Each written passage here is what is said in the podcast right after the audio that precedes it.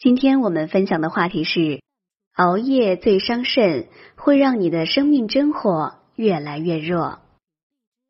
很多人都有这样的感受，因为工作忙或心情不好，熬夜之后，接连好几天都会感觉精神不好、头昏脑胀，注意力和记忆力都会下降。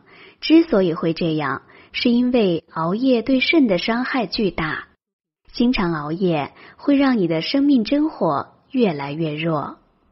熬夜对身体不好，人人都懂，但是很多人就算明知这个道理，却仍然常常熬夜。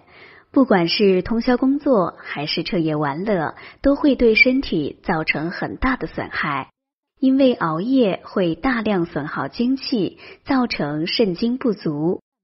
这就像不断从我们的健康银行取款一样，久而久之就会造成肾精的透支。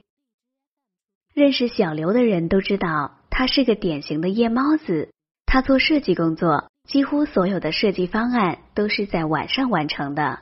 用他的话说，要到了深夜，灵感才会不受惊扰，悄然降临。有时候工作忙，他能够连续几个晚上熬到天亮，养成了熬夜的习惯之后，小刘就算是没有工作，也不会早早上床睡觉。有时候他会在网上到处溜达，有时候则和朋友去 KTV 潇洒，或去迪厅蹦迪。朋友们的夜间活动，小刘是绝对的主力。这么常年熬夜，让小刘脸色明显发黑，而且身材瘦削，还很容易生病，经常会感冒。有朋友劝小刘一定要改一改这种不良的作息习惯，否则身体会越来越差。小刘起初还不怎么在意，后来在一次同学聚会时，多年不见的老同学都说他看上去太显老了，关切的问他是不是生病了。小刘这才警惕起来，决定马上开始调整自己的作息习惯。小刘之所以身体变差，人也显得老，就是因为他过度熬夜造成的。我们都知道，熬夜很伤神，会大量消耗人体的精血，从而使肾精不足。中医认为，白天属阳，夜晚属阴，而动养阳，静养阴。所以，人在白天工作和活动，消耗精力，这是能够养阳的；而到了夜里，阴气盛了，人就需要静止下来，进行休息，这样才能够养阴。而如果经常熬夜，则不能够养阴，人体的阴阳就会失去平衡。很多人熬夜后会出现嗓子干、眼睛发红的情况，就是我们平时说的上火。这其实就是因为熬夜伤阴引起的阴虚火旺。这种虚火上炎，就会使嗓子发干、喉咙疼、眼睛发红。偶尔一次熬夜，经过一定时间的休息，还能够调整过来。但如果长期熬夜，则肾精消耗过多，人就会肾气不足，自然也就会显得衰老。如果大家在两性生理方面有什么问题，可以添加我们中医馆健康专家陈老师的微信号：二五二六五六三二五，免费咨询。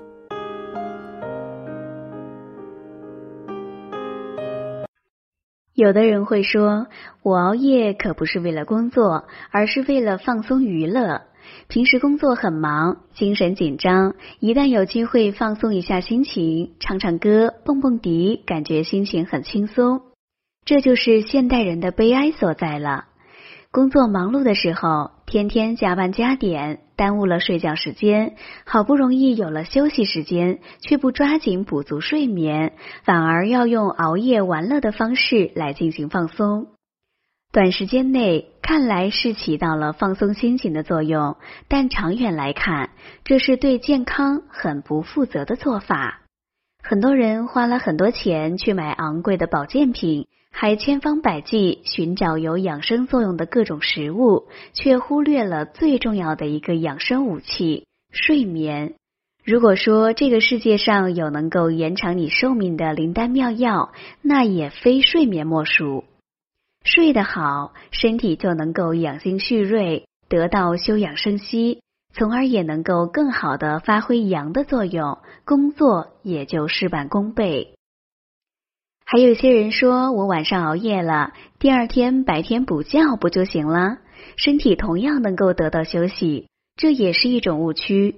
最好的养生方法就是遵照自然规律，法于阴阳，合于术数。古人日出而作，日落而息，就是遵从这个规律的。如果非要打破规律，颠倒阴阳，就会把身体的气血循环完全打乱。本来脏腑各司其职，各有其活跃和休息的时间。如果打破这种规律，脏腑的功能就会紊乱，一样会损伤肾气。那么，怎样的睡眠时间有养肾作用呢？那就是要睡好子午觉。所谓子午觉，就是指子时和午时都应该在睡觉。子时是晚上二十三点到凌晨一点，这个时间段保持在睡眠状态是很重要的，不但睡眠质量高，而且睡眠效果也最好。而午时是中午十一时到下午十三时，这个时间段是很多人午休的时间，小憩一会儿能够养足精神，提高工作效率。需要注意的是，午睡的时间不宜过长。半小时左右就能够收到很好的效果。只要坚持睡好子午觉，就能够保证我们身体的能量储备，让生命真火久久不息。本节目健康提醒。既然知道了熬夜的伤害，就要少熬夜。但对于不能控制的情况，为了减轻熬夜对身体的伤害，熬夜之后呢，要尽快抓紧时间补觉。要么是熬夜之后马上睡足，要么是在中午时多睡一会儿。第二天晚上也要早早上床，这样才能够更好的养足肾阴。好了，朋友们。今天的健康养生知识就分享到这里。